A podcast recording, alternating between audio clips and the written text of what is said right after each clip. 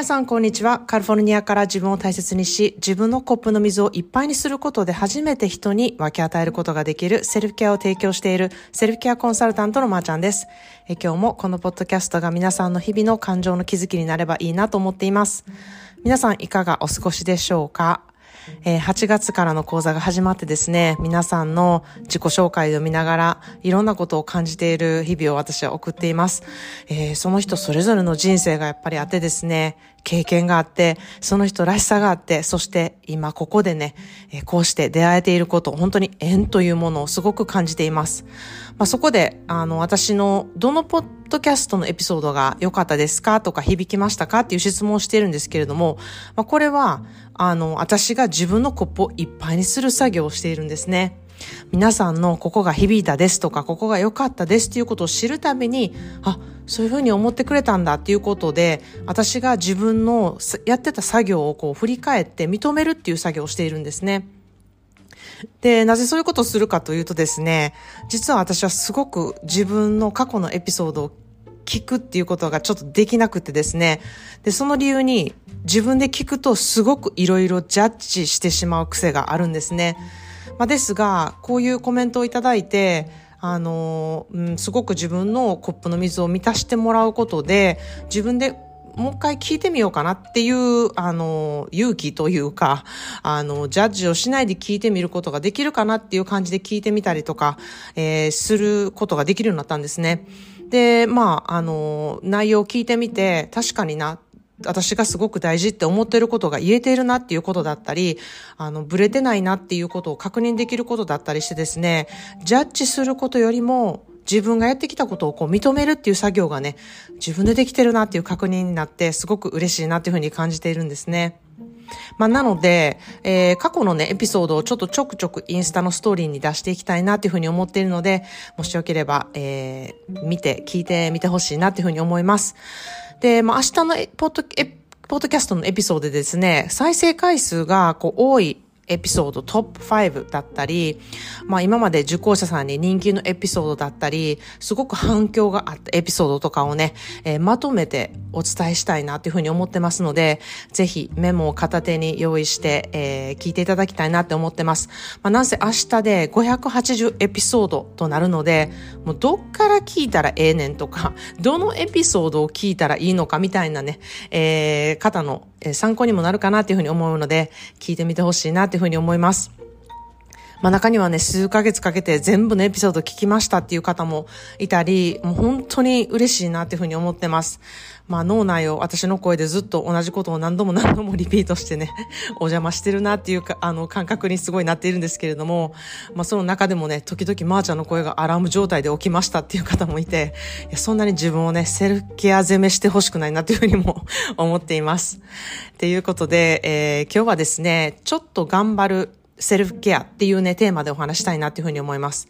まあ私は、我慢しないとか、頑張らないっていうのが、こう、セルフケアみたいなことをよくポッドキャストで言っているんですけれども、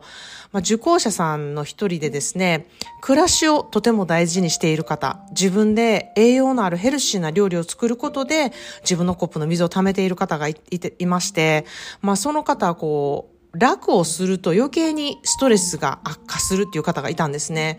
で、お仕事でやっぱり疲れて帰ってきて、あの、まあ、ストレスがあったりとか、そういうことで、あの、頑張ってね、お料理をしなくてもいいんじゃないかっていうアドバイスを私もしてたりしてたんですけれども、頑張ってそこで、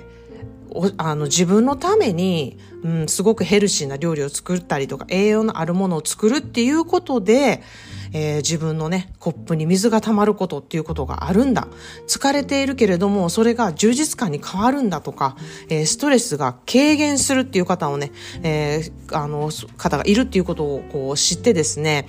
あ、なるほどな、頑張ることで自分のコップの水を溜めるっていうこともすごい大事なことやなっていうね、気づきを私も得ることができたんですね。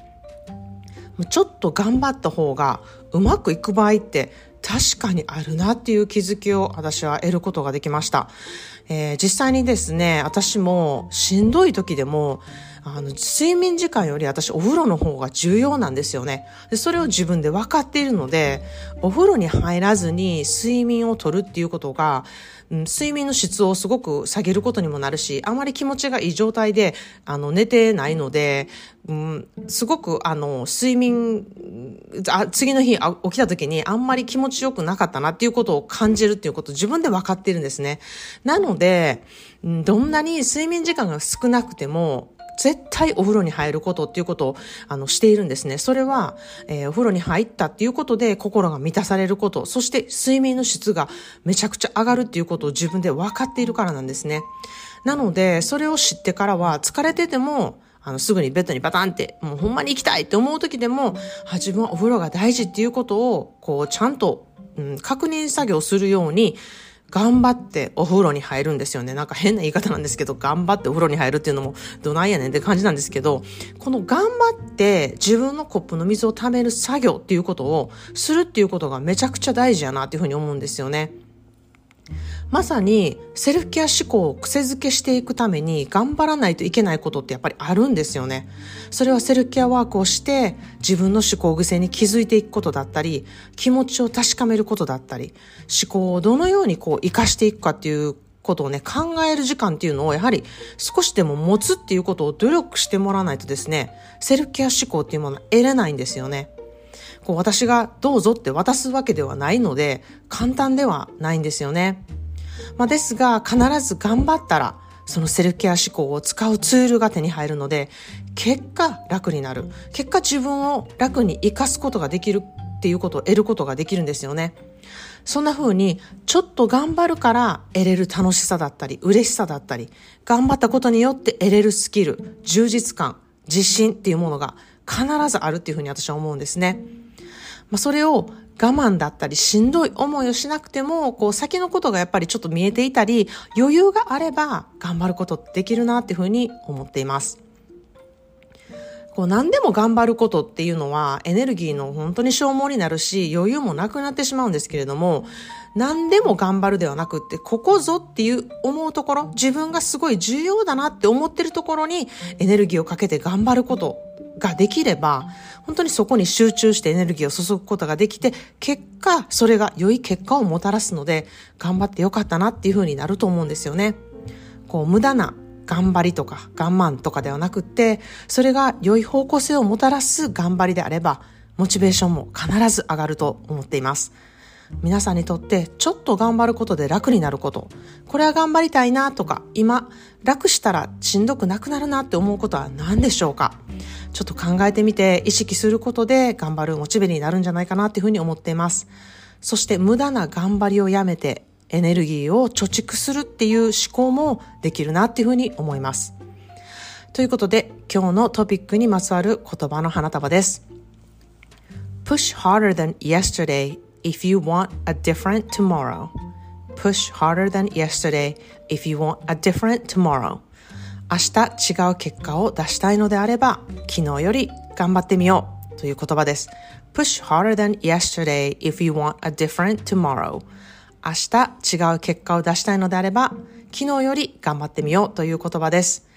今まで通りするのではなくてですね、ちょっとやっぱり成長してみたい、ちょっと違う結果を出してみたいっていう気持ちがあればですね、昨日よりちょっとやり方を変えてみる、ちょっと頑張ってみるっていう、えことをしてみようっていう言葉ですね。まあ、この頑張りどころがどこかっていうことを知っているのと知らないのでは大きな差が出るなっていうふうに私は思っています。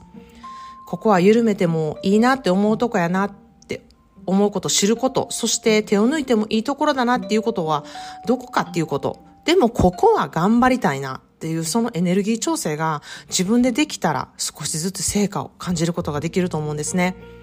これはですね、他の人がわかることではなくてですね、自分でどこを頑張りたいか、そこを分かっていないとエネルギー調整っていうのは誰もできないなっていうふうに思うんですね。自分ですることがキーだなっていうふうに思っています。あなたにとってそれはエネルギーをかけるべきところで、そこが大事だからうまく回るんですっていうところがわかる手助けは私はすることができます。しかし自分にとって何が大事かっていうのはやってみないとわからないんですよね。一個一個これはどうかなと確認する作業も大事だと思います。まあ、めんどくさいことやと思うんですけれども、まあ、これをね、ほんと一度すると、本質的に自分が大事なことっていうことを知ること、それって一生生かしていくツールとなるんですよね。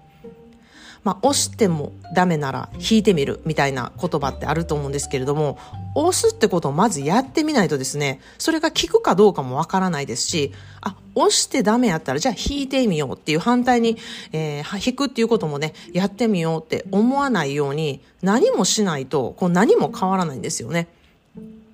まあ、自分の思考ってどうなんやろ今どういうことを思っているんやろって思う方は、えぜひ公式 LINE からあの、私の出しているセルフケアワークっていうものがあるので、それをね、ちょっとやってみて、振り返ってみてほしいなっていうふうに思います。そこで気づくことっていうものが必ずあります。これはご自身でね、自分でノートに書いてみることもできますし、私に提出していただければ、それについてのお返事も返すことができます。